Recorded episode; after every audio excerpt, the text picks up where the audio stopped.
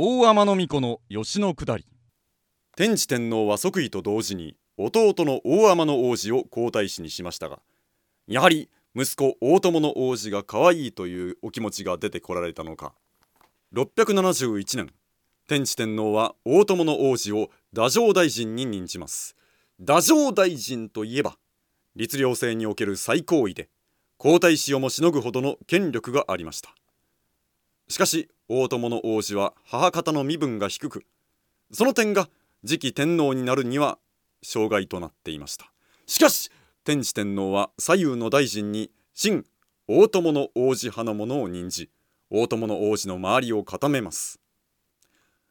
対する大天の王子は事実上後継者候補から外されてしまったような形となりました。お妃の宇野のさららの姫巫女が言います。あなた私は悔しいです。こんな風にのけ者にされてしまって帝のなさりようのなんと露骨でいやらしいこと。いいじゃないかサラダ俺は権力争いなんてのはごめんだ。むしろ外されてせいせいしたと思っている。あそれになサラダ何があっても父親のことをそんな風に言うもんじゃないぞ。ご夫婦の間でそんなやり取りがあったかもしれませんね。その年の秋天智天皇は病気になられ病のとこに弟大天の王子を召し出します。これから出発しようという段になって天智天皇の家臣の一人が大天の王子を呼び止めて言います。巫女様お気をつけください。帝はあなたに天皇の位を譲るとおっしゃるでしょう。絶対に受けてはなりません。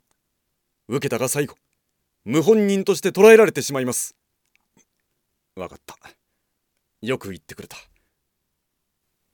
病のとこで天智天皇は弟大天の王子の手を弱々しく握りおっしゃいます。俺はもうダメだ。後のことは全てお前に託したい。受けてくれるだろうか。弟大天の王子はひやりとして危ない。危ない。ここで受けたら最後だと。あ私ごときがそんなとても無理です。次の天皇にはお妃の大和姫様をお任じください。私は出家してそうとなり帝の行く末のために祈ろうと思います。そうか。ならば仕方がないな。大天の王子はその場で髪を剃り今朝に着替えて吉野へ下りました。今朝姿になった大天の王子を左大臣右大臣以下の人々が見送ります。大津を出て宇治橋のたもとまで見送ります。吉野へ下る大天の王子の背中を見ながらある者がつぶやきました。虎に翼をつけて野に放ったようなものだ。同671年の冬天智天皇は去年46で崩御しました。次回人心の乱に続きます。